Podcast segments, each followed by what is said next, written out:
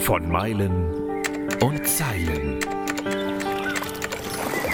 Der Abenteuer-Podcast des Delius Glasing Verlags. Mit Schriftsteller und Globetrotter Tim Kruse. Einfach segeln, darum geht es heute in Meilen und Zeilen. Einfach wie leicht oder auch wie in simpel. Wilfried Krusekopf hat das Buch Einfach segeln geschrieben, weil er uns daran erinnern möchte, wie einfach das Leben vor allem auf dem Wasser mal war und wieder sein sollte. Wir brauchen keine Hightech-Yachten, um die Weltmeere zu erobern, keine Cap Horn-Ausrüstung, um über den Atlantik zu schippern. Es geht auch ganz einfach. Und einfach ist auch viel schöner. Wilfried, du hast eine Hallberg Rassi 39. Das geht ja schon in Richtung Luxusboot fast, oder? Ja, äh, Halberg Rassi wird ja angesehen als, als das Boot der reichen Rentner. Aber mein Boot ist 26 Jahre alt. Ich sehe das in erster Linie als sehr, sehr stabil, zuverlässig gebautes Boot. Die neuen, modernen Halberg Rassis sind schon ein bisschen anders konzipiert werden auch üblicherweise mit, mit Hightech-Segeln in Spectra oder Carbon inzwischen ausgeliefert. Sowas brauche ich nicht. Ich brauche einen stabilen Rumpf, dichte Fenster, einen vernünftigen Kiel, der gut äh, zuverlässig verbolzt ist, große Tanks, viel Stauraum und das, das ist alles kennzeichnend für äh, alte Halbergrassis. Ich brauche keine modernen Tücher, ich brauche keine moderne Elektronik, ich brauche einfach nur ein zuverlässiges Boot. Und da sind die alten Halbergrassis genau das Richtige. Hm. Der Untertitel deines Buchs lautet Rückkehr zum Wesentlichen. Was ist eigentlich passiert in den letzten drei Jahrzehnten? Wir haben ja irgendwie alles Einfache vergessen und sind auf Luxus getrimmt. Wie kam es denn dazu? Ja, nicht, nicht nur Luxus, auch, äh, ja, ich würde sogar fast sagen, Faulheit. Auf jeden Fall immer mehr Abhängigkeit. Das ist der Eroberungsfeldzug äh, der Elektronik. Die Seefahrer haben natürlich äh, jahrhundertelang davon geträumt, äh, möglichst eine genaue Position zu kennen, wenn sie irgendwo auf dem Ozean sind und insbesondere bei schlechtem Wetter. Und natürlich war das äh, GPS ein Geschenk des Himmels und äh, ich bin auch der Letzte, der das GPS von Bord nehmen würde. Aber im Zuge der immer fortschreitenden Elektronisierung der Boote sind inzwischen Geräte im Cockpit und am Kartentisch, die sicherlich nicht notwendig sind, um äh, erfolgreich, äh, sicher und mit Freude segeln zu können. Mhm. Es ist alles ein bisschen überkandidelt, so wie bei Autos, ja. ne? dass einfach überall Elektronik eingebaut wird, die wir im Grunde, um einfach zu segeln, nicht brauchen. Wie kommt denn ein durchschnittlicher Segler an ein Boot heutzutage, wenn er sich das neu kauft, was nicht so überkandidelt ist? Oder würdest du sagen, kauft euch lieber alte Boote? Die Zahl der, der heute in Serie äh, gut gebauten Fahrtenboote ist sehr klein. Vor 30 Jahren war das noch anders. Heute äh, werden die Boote ja überwiegend für den Chartermarkt gebaut. Und der Fahrtensegler, der eigentlich mehr Zuverlässigkeit und Unabhängigkeit sucht, findet unter den neuen Booten heutzutage eigentlich eher schwieriger sein, sein geeignetes mhm. Boot. Das hat damit zu tun, dass einfach äh, die, die Zahl der Chartersegler sicherlich drei, vier, fünfmal größer ist als die Zahl derer, die mit einem eigenen Boot auf äh, Fahrt, vielleicht sogar Langfahrt gehen. Du lebst in der Bretagne, hast da auch dein Boot liegen und siehst natürlich auch immer wieder diese Charterboote, die vorbeikommen welche Auswüchse nimmt denn das an? Würdest du mittlerweile sagen, da sind wirklich Menschen unterwegs, die eigentlich nicht auf Booten sein sollten oder die zumindest nochmal eine, eine gute Belehrung bräuchten, wie man sich ordentlich auf dem Wasser bewegt? Naja, also Stichwort Lifestyle Cruising. Nicht so? Ja. Das, äh, das, dieses Wort äh, trifft im Grunde ins, ins Zentrum dieses Problems. Äh, es gibt eine, eine ganze Menge Segler, ein bisschen segeln, ein bisschen Tennis spielen, ein bisschen tauchen, ein bisschen golfen, aber, aber nicht wirklich vom Segelvirus infiziert sind. Und äh, du hörst natürlich jetzt meinen Unterton, äh, dass ich das ein bisschen kritisch sehe. Ja, ich auch. Ähm, das Problem ist, dass man Segeln eigentlich nicht so mit halber Hingabe ordentlich und, und mit, mit Spaß machen kann. Mhm. Segeln ist doch ein Sport, ich würde sogar sagen, es ist fast ein Lebensstil, der sehr viel Engagement erfordert, sehr viel Vorbereitung. Man muss doch recht viel lesen und man muss sich da wirklich einarbeiten und man kann nicht einfach so mal segeln gehen. Ernsthaftes Segeln, vor allen Dingen Fahrtensegeln und wenn es dann äh, auch weitergehen soll über die Biskaya nach Spanien oder, oder nach Irland, dann braucht man doch eine ganze Menge Kenntnisse, um sicher und auch mit Freude diese Reise durchführen zu können. Hm. Ja, du nennst das Konsumsegeln. Das ja. ist ja im Grunde genau das, was wir in der Gesellschaft sehen. Und du hast es gesagt, ein bisschen irgendwo Rosinen rauspicken. Und das geht beim Segeln eben nicht, vor allem weil es beim Segeln relativ schnell gefährlich werden kann. Also wenn ich schlecht Tennis spiele, ist das egal. Wenn ich schlecht segle, kann das mein Leben kosten. Ganz genau, ganz genau. Wenngleich heutzutage natürlich die Wetterberichte so gut sind, dass man, also hier bei uns am Atlantik, auf, auf 48 Stunden überhaupt keine Überraschung mehr erlebt und selbst auf 72 Stunden äh, man, man äh, gute Informationen hat, um, um schlechtes Wetter zu vermeiden. Die Häfen sind ja auch hier an der Küste so dicht beieinander, dass also auf, auf 20 Meilen immer irgendwo ein Schutzhafen erreichbar ist. Ja. Nur äh, wenn, wenn man auf Langfahrt geht, dann sieht das natürlich anders aus. Nur auch dort äh, gibt es ja heutzutage so viele Hilfsmittel, um, um das Schlimmste zu vermeiden. Äh, sehr gute hm, Satellitensysteme, über die wir telefonieren können. Es ist heutzutage durchaus üblich, dass Fahrtensegler, die über den Atlantik segeln, äh, mit per Satellitentelefon äh, sich täglich beraten lassen über die Wetterlage. Und, ja, ja, äh, und wenn, wenn man also dann weiß, dass in, in 48 bis 72 Stunden ein Tief äh, heranziehen wird, das, das etwas mehr Wind bringt, na gut, man, dann segelt man eben einen Kurs, der dazu führt, dass man aus dem Hauptwindfeld rauskommt. Das war vor 30 Jahren so noch nicht möglich. Und ähm, äh, von daher ähm, ist es natürlich möglich, auch mit, mit weniger Erfahrung äh, über den Atlantik zu segeln, ohne, ohne sich gleich in Lebensgefahr zu begeben. Äh, mein Ansatz also. ist allerdings der, dass also ich habe bis heute kein Satellitentelefon und mhm. äh, ich habe aber zwei gute Barographen an Bord. Zwei, denn äh, der eine könnte kaputt gehen, dann habe ich immer noch den anderen. Ja, ja. Und, und ich habe mich eben auch in vielen Jahren eingelesen in Fachliteratur über Meteorologie, Meeresströmungen und so weiter. Und ich bin in der Lage, aus veränderten Wolkenbildern, aus verändertem Luftdruck, aus veränderter Luftfeuchtigkeit Schlüsse zu ziehen über die zu erwartende Entwicklung. Nur das ist alles etwas, was man nicht binnen eines Abends irgendwo in einem Video lernen kann, sondern da muss man sich jahrelang mit beschäftigen. Mhm. Dafür ist im Grunde auch dein Buch als Anfang gut, dass ich zumindest am Anfang mal weiß, was will ich mir eigentlich kaufen? Also was für ein Boot hole ich mir? Ja, hole ich mir eine nagelneue 34 Fuß oder hole ich mir dann zum, sagen wir mal jetzt in deinem Buch ist das Beispiel an 90.000 Euro, hole ich mir eine nagelneue oder hole ich mir eine 20 Jahre alte oder eine ja, 10 Jahre ja. alte Yacht?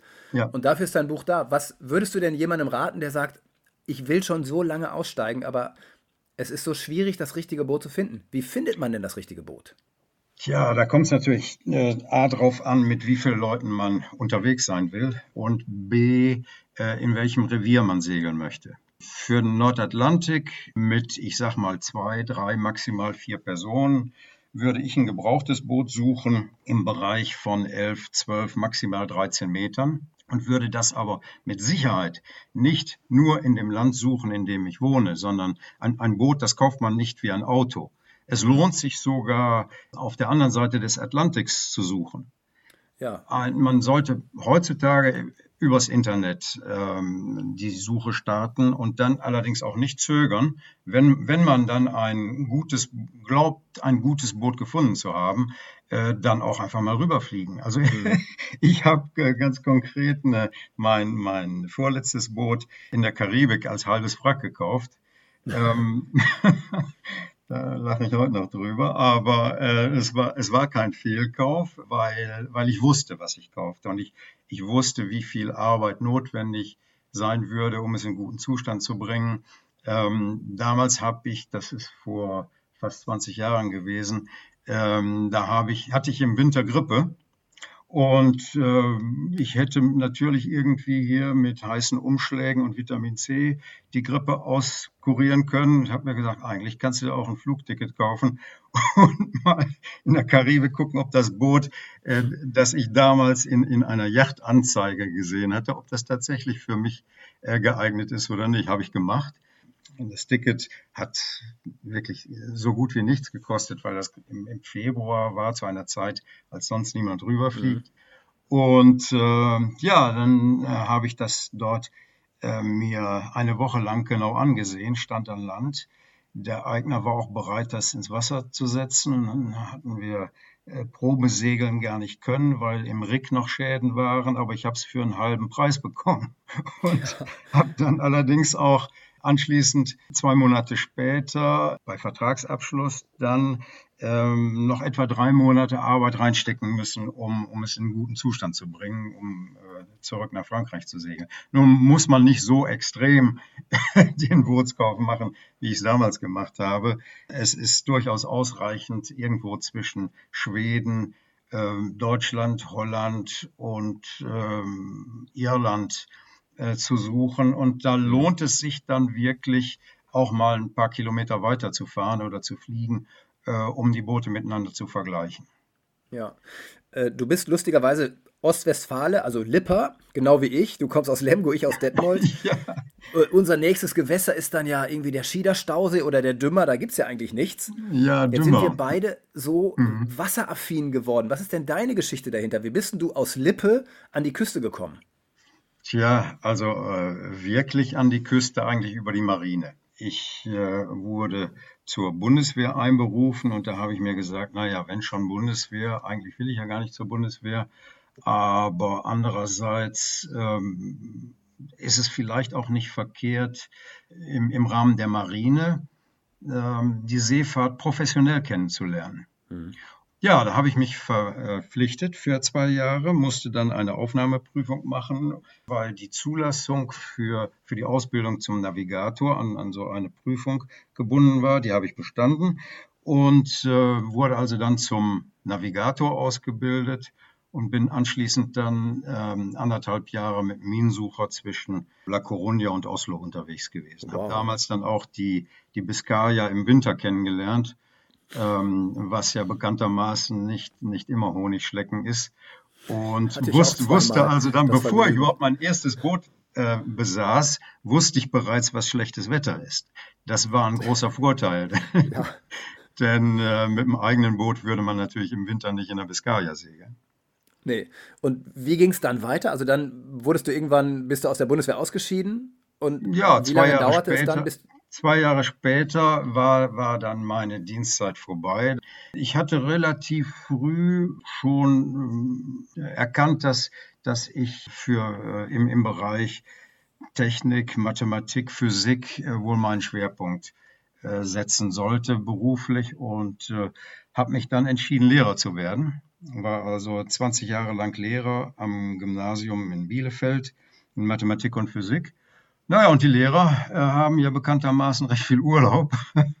und das waren ja auch die, ja. die fetten Jahre, les glorieuses trente, sagen die Franzosen hier, äh, wo man äh, in jedem Jahr wusste, dass man im nächsten Jahr drei, vier, fünf Prozent mehr Gehalt bekam. Es gab äh, finanziell eigentlich keine Probleme. Es war, es war mhm. alles sehr gut überschaubar und es, es waren, waren die Wachstumsjahre, so dass ich also relativ schnell auch ein eigenes Boot kaufen konnte. Und das war eine, eine Kelt, habe ich auch gebraucht hier in der Bretagne gekauft, eine, eine kleine 6,20 Meter lange Trailerjacht, mit der ich dann äh, fünf Jahre, nee, sechs, sechs Jahre lang in allen Schulferien ähm, durch Europa getingelt bin, also auf dem Anhänger. Das Boot stand äh, in, am Rand von Bielefeld beim Bauern in der Halle im Winter. Aber Ostern ging es dann äh, regelmäßig los und manchmal bin ich sogar im Winter mit dem Boot losgefahren, äh, auch durch den Schnee bis von der Côte d'Azur im Süden bis, bis oben äh, Schweden, alles auf dem Anhänger. Aber irgendwann äh, reichte mir das. Die, die Fahrerei mit dem Anhänger auf den langen Strecken ist doch recht anstrengend. Und es ja. hatte sich im Laufe der Jahre herauskristallisiert, dass äh, in der Bretagne, die ich damals ja schon ein paar Jahre vorher mit dem Minensucher kennengelernt hatte, dass das für mich das richtige Segelrevier war. Da habe ich mir gesagt, der Anhänger, der kann ja nicht schwimmen, der ist aber 2000 Mark wert. Damals waren, waren das ja noch D-Mark und habe also dann mein Boot verkauft, den Anhänger verkauft, hatte also ein bisschen mehr Geld weil der Anhänger ja zusätzlich in den Neukauf mit hineinkam und äh, habe mir dann ein Holzboot hier in der Bretagne in recht schlechtem Zustand gekauft. Es schwamm nicht einmal, das war im, im Sturm trocken gefallen und umgefallen, hatte also in der Bordwand ein paar Schäden, da musste ich zwei Monate dran arbeiten, aber hatte dann anschließend doch ein Boot, immerhin 28 Fuß groß, so groß, mhm. dass ich damit eben auch schon mal nach England oder nach Spanien segeln konnte. Bist nicht alleine gesegelt oder doch? Äh, ja, beides. Also ich, mhm. ich habe das Boot anfangs allein gesegelt. Im Sommer ist manchmal meine Frau auch mitgekommen, aber das war nie so richtig ihr Ding. Und ähm, ich bin die längeren Strecken in der Regel allein gesegelt. Mhm. Wie machst du das heute? Also du lebst ja in der Bretagne, dein Dein Boot ist ja wahrscheinlich dein Ein und Alles. Was machst du noch für Touren und was hast du vor? Also möchtest du noch mal über den Atlantik oder wovon träumst du jetzt? Ja, wovon träume ich? Ähm, ich werde ja bald 70 Jahre alt und ich habe schon, äh, ich hatte das Glück, ein Leben bisher leben zu können, in dem ich mir recht viele Träume äh, realisieren konnte. Das, das ist sicherlich eine Frage des, äh, der Lebensgestaltung, des Glücks, aber auch des, des Willens und der, der äh, langfristigen Zielorientierung. Auf jeden Fall habe ich es geschafft, im Laufe der Zeit eine, eine, ganze Menge Träume schon zu erfüllen. Wovon träume ich jetzt noch? Äh, ehrlich gesagt, in die Karibik möchte ich gar nicht mehr. Ich kenne die Karibik so, wie sie vor fast 30 Jahren war. Äh, ich habe die Karibik das letzte Mal vor drei Jahren gesehen und ich muss dir sagen, äh, die Veränderung ist so, dass es mich nicht reizt, dorthin zu gehen. Ja. Träumen, das ist allerdings leider kein Traum, den ich äh, noch realisieren werde. Ähm, mein, mein Traum bis vor einigen Jahren war es, durch die Magellanstraße in den Pazifik zu segeln. Oh, ja, das, äh, nur, das ist eine gute Tour. Ähm, ich, inzwischen lässt mein Körper mich so ein bisschen im Stich. Ich musste zweimal an der Wirbelsäule operiert werden und hatte noch andere gesundheitliche Probleme. Und äh, inzwischen muss ich einfach sehen, dass, dass mein, mein Gesundheitszustand auch mit mhm. berücksichtigt wird bei der Reiseplanung. Also den, den Traum der Magellanstraße werde ich wohl eher als ähm, Backpacker mit einem ganz, ganz leichten Rucksack mir verwirklichen, aber mit dem Boot wahrscheinlich nicht mehr. Allein die Fahrt runter zur Magellanstraße bis dahin ist ja schon heftig und lang.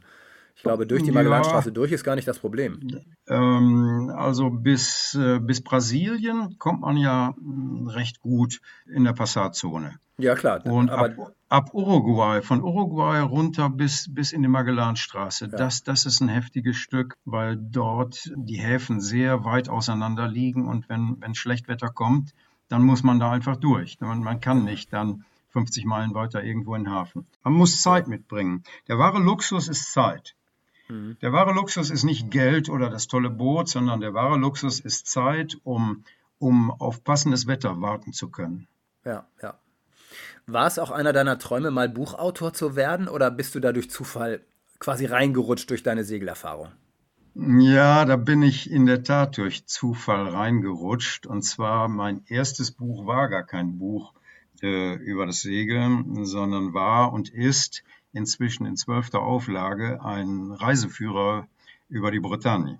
Darauf bin ich gekommen über eine zufällige Bekanntschaft. Ich hatte zufällig einen Autor des Reisenor Verlags kennengelernt vor fast 30 Jahren. Ja, und er fragte, sag mal, du, du kennst die Bretagne sehr gut. Also das war damals zu einer Zeit, als ich hier schon mit dem Trailerboot viel unterwegs war und anschließend mit dem Holzboot. Und äh, hättest du nicht Lust, selber ein Buch über die Bretagne zu schreiben? Sag ich, du, weiß nicht, wie das geht, aber das, da müsste ich mich erstmal mit beschäftigen. Wir haben das dann zu zweit gemacht. Er äh, behandelt die Nordküste, ich behandle die West- und Südküste. Und über diese Bekanntschaft bin ich also dann an die Schreiberei gekommen und habe dann gemerkt, dass man davon zwar nicht leben kann, aber dass das ein ganz gutes Zubrot ist und dass das vor allen Dingen auch neue Türen öffnet. Und ja, dann und bekam macht. ich äh, aus dem Reise-Know-how Verlag äh, das Angebot, auch ein, ein Buch über Segeln zu schreiben. Und mhm. habe dann mein, mein erstes kleines Einführungsbüchlein für Leute geschrieben, die, die sich zwar für Segel interessieren, aber nicht gleich den Klabautermann heiraten wollen, äh, die also so äh, auf dem Weg zum Büro in der Straßenbahn eben auch vielleicht sich ein bisschen vorbereiten wollen auf den nächsten Urlaub. Also sozusagen Basiswissen für Mitsegler. Dann gab äh, das eine das nächste und so konnte ich dann also bei Delius Glasing schließlich mein erstes Buch veröffentlichen, Praxiswissen für Chartersegler. Dann habe ich anschließend ein Buch geschrieben über, äh, wie komme ich vom Crewmitglied zum Skipper? Was ist notwendig, um äh, schon mit ausreichender Segelerfahrung äh, schließlich so weit zu kommen, dass ich selbst ein Boot skippern kann? Daraus ist der, mhm. der Yachtskipper entstanden und schließlich wurde ich dann von, von Delius Glasing äh, gefragt, ob ich nicht was über Gezeiten schreiben möchte. Und äh, ja, inzwischen äh, sind meine sind meine Verkaufszahlen auch recht erfreulich und äh, ich hoffe, dass also mein neues Buch Einfach segeln auch offene Ohren findet äh, in dem Kreis der Fahrtensegler denn äh, ich möchte nicht einfach nur so zusehen, wie, wie die Fahrtensegelei sich immer mehr äh, in, in Richtung äh, elektronischer Steuerung der Boote und äh, weg von der Natur entwickelt. Wir, mhm. Warum gehen wir eigentlich segeln? Wir, die meisten von uns gehen doch segeln, um etwas mehr Naturnähe zu erleben. Ja. Und, äh, und auch um, um in Unabhängigkeit äh, diese Natur zu erleben. Und die, die moderne Entwicklung des, des Segelsports, zumindest im Bereich Urlaubssegeln, Fahrtensegeln, geht eigentlich mehr in Richtung Abhängigkeit als in Richtung Unabhängigkeit. Wenn ich mir überlege, dass also inzwischen für ähm, Sommerturns in Korsika und speziell auch an der Côte d'Azur es in vielen Häfen notwendig ist, schon Weihnachten seinen Hafenplatz zu reservieren, dann, äh, dann wird das Ganze irgendwie ad absurdum geführt. Nicht? Ja, Denn, äh, dadurch wird die, die, die komplette Spontanität des Segelns unmöglich gemacht. Ich glaube, dass wir so eine Veränderung nicht aufhalten können. Es geht halt mehr in Richtung Konsumsegeln. Die Boote werden immer breiter, wenn du dir das anguckst. Du siehst es ja selber. Man hat das Gefühl, pro Jahrzehnt kommen zehn Fuß dazu bei Booten, also in der Länge und dann nochmal ja, ein Fuß in der ja. Breite. Ja, ja. Und irgendwann sind die Häfen einfach voll, denn die Häfen wachsen ja nicht mit, auch wenn immer mehr Häfen gebaut werden. Es ist so ein bisschen auch mit Wohnmobilen, ist es ähnlich. Früher konntest du überall stehen ohne Probleme und heute ist halt alles an Land vollgestopft, überall ja. Verbotsschilder, überall Schranken und das gleiche gilt fürs Wasser. Wir werden diesen Trend nicht aufhalten können.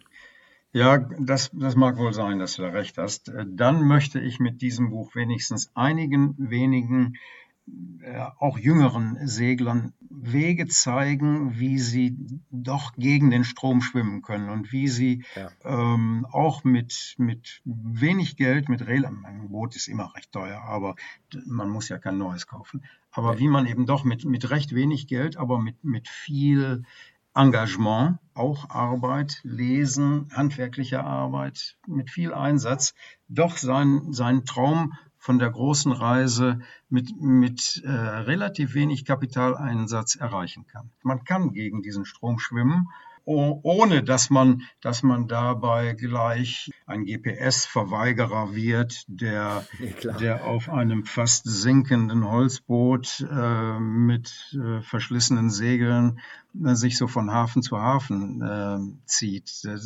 Es, es ist möglich, mit, ähm, mit relativ wenig Geld doch ein gutes, sicheres Boot ja. zu segeln und damit schöne Reisen zu machen, ohne sich irgendwie in Gefahr zu begeben. Vielleicht kannst du zum Schluss unseres Gesprächs quasi dein Buch zusammenfassen. Was sind denn die wichtigsten Punkte? Worauf muss ich denn achten, wenn ich mir diesen Traum vom Leben auf dem Boot, zumindest für eine gewisse Zeit, irgendwie ermöglichen möchte?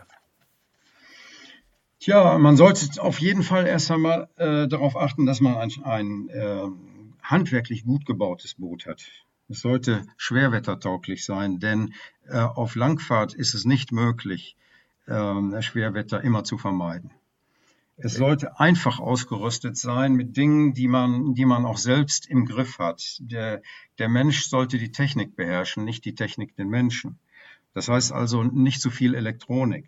Die Segel sollten in gutem Zustand sein, aus einem Tuch, das, das nicht zu UV-empfindlich ist. Äh, alle Tücher sind UV-empfindlich, aber es gibt äh, moderne Tücher, die schon nach zwei, drei Jahren hinüber sind, die für Regattasegler geeignet sind, aber nicht fürs Fahrtensegeln. Nun braucht man auch einen Motor. Hin und wieder ist man ja gezwungen, auch mal eine längere Strecke zu Motoren. Klar. Und äh, das heißt, der Motor sollte zuverlässig sein. Damit er zuverlässig ist, äh, muss er gut gewartet werden. Aber das heißt wiederum, dass man sich auch selbst mit den Wartungsarbeiten beschäftigen muss. Und das heißt also wiederum sich einlesen. Nicht jeder ist ein Motormechaniker. Also mit anderen Worten, man, man, man sollte ähm, in, in den Bereichen Bootsbau, Meteorologie, Motorkunde im Laufe der Jahre der Vorbereitung dafür sorgen, dass man die wesentlichen Dinge wirklich selbst machen kann. Aus, aus dieser Unabhängigkeit heraus, die, äh, die man dadurch gewinnt, erwächst dann auch die, die, wirkliche Freude. Wenn ich in jedem Hafen darauf angewiesen bin, dass irgendein Experte zu mir kommt, der, der mir hilft, dann äh, wird, wird die Freude an der Reise doch erheblich leiden. Ja, das Portemonnaie erst recht. ja, das sowieso, ja. ja. ja. Der menschliche Gesichtspunkt äh, ist ja. auch, äh, da haben wir noch gar nicht drüber gesprochen, mit wem mache ich die Reise? Mhm. Die meisten äh, Langfahrten, die scheitern, scheitern nicht daran, dass das Boot äh, irgendwie im Sturm Schaden genommen hat oder dass man krank wurde oder dass die Ausrüstung ungeeignet war. Die meisten äh, Langfahrtreisen, die scheitern, scheitern daran, ähm, dass die Leute an Bord sich nicht mehr verstehen. Ja. Und das, das sollte man also wirklich sich vorher gut überlegen, mit wem man denn so eine Reise macht. Auf jeden Fall. Du hast auch ein ganz tolles Bild in deinem Buch, wo man richtig sieht, wie sich da so zwei Typen streiten. Im Hintergrund schüttelt einer den Kopf und guckt so pikiert weg. Also das habe ich auch schon erlebt, dass äh, Reisen einfach zur totalen Qual werden, wenn du längere Zeit mit Menschen an Bord bist, die einfach nicht ganz den Ansprüchen genügen, würde ich es mal vorsichtig nennen. Ja, dann geht so eine Reise schnell den Bach runter. Allerdings, denn, denn äh, begonnen wird die Reise mit viel Träumen und, und der Vorstellung, dass alles easygoing ist, aber auf Langfahrt mit dem Segelboot, da muss man auch manchmal äh, mehrere Tage und Nächte die Zähne zusammenbeißen. Mhm. Und äh, da äh, zeigt sich dann doch schnell, äh, wie belastbar der Einzelne ist. Ja, das ist äh, ein, ein Riesenthema. und da vertut man sich dann auch häufig, äh, indem man mit Freunden lossegelt und dann irgendwo ankommt und am Ende sagt, so, wir kennen uns in Zukunft nicht mehr. Kann halt auch passieren. Ja, man, man, man sollte vielleicht eine, äh, eine mindestens zwei, dreiwöchige Reise schon mal gemeinsam machen. Vielleicht mal nach Irland segeln gemeinsam oder äh, nach Portugal, bevor man äh, entscheidet, gemeinsam über den Atlantik zu segeln. Ja. Also äh, zum, zum Stichwort äh, Bootskauf, Gebrauchtbootskauf, gibt es ja noch einen interessanten Aspekt im Zusammenhang mit, mit äh, diesen menschlichen Problemen. Es ist auffällig, wie viele Boote Gebrauch zum Verkauf angeboten werden im Bereich Gibraltar, im Bereich der Kanaren mhm. und dann in der Karibik. Gibraltar deshalb, weil da schon die, äh, das erste Mal die Spreu von Weizen getrennt wird. Äh, von all denen, die aus Griechenland, Italien, Frankreich Richtung Atlantik wollen und schon, schon bis Gibraltar gemerkt haben, dass es doch nicht ihr Ding ist, dass also entweder die Besatzung äh, zerfallen ist äh, oder dass, dass das Boot äh, doch nicht beherrscht wurde. Wer es bis Gibraltar geschafft hat, äh, der schafft es vielleicht dann auch bis zum Kanaren, aber da zeigt sich auf dem Stück dann schon, ob man auch in der Lage ist, mehrere ähm, Nächte durchzusegeln und Nachtwachen mhm. durchzuhalten. Und wer es bis in die Karibik geschafft hat, der hält in der Regel auch länger durch. Nur da gibt es natürlich dann wiederum auch diejenigen, die einfach das Glück hatten, nur mit gutem Wetter darüber zu kommen und im, im Laufe der Zeit aber doch merken, dass, dass das Boot, äh, wenn, wenn es, das Boot dann etwas älter wird, sie doch äh, finanziell überfordert. Wilfried, äh, da kommen so viele Punkte auf einen zu, wenn man davon träumt. Und genau dafür würde ich sagen, ist dein Buch da. Einfach segeln, Rückkehr zum Wesentlichen. Für mich ist es so, ich träume auch gerade davon, sehr akut. Und dann lese ich so ein Buch nochmal und denke so, ja, da sind so viele wichtige Punkte drin. Und es ist sogar ein Buch für Leute, die nur träumen, die es gar nicht verwirklichen wollen, nicht unbedingt müssen, sondern die einfach nur davon träumen, mal wieder rauszukommen. Und ich habe dein Buch geliebt, ich finde die Fotos gut und all deine Tipps, das ist echt vom Profi. Vielen Dank dafür. Das war von Meilen und Zeilen. Der Abenteuer-Podcast des Delius Glasing Verlags. Mit Schriftsteller und Globetrotter Tim Kruse.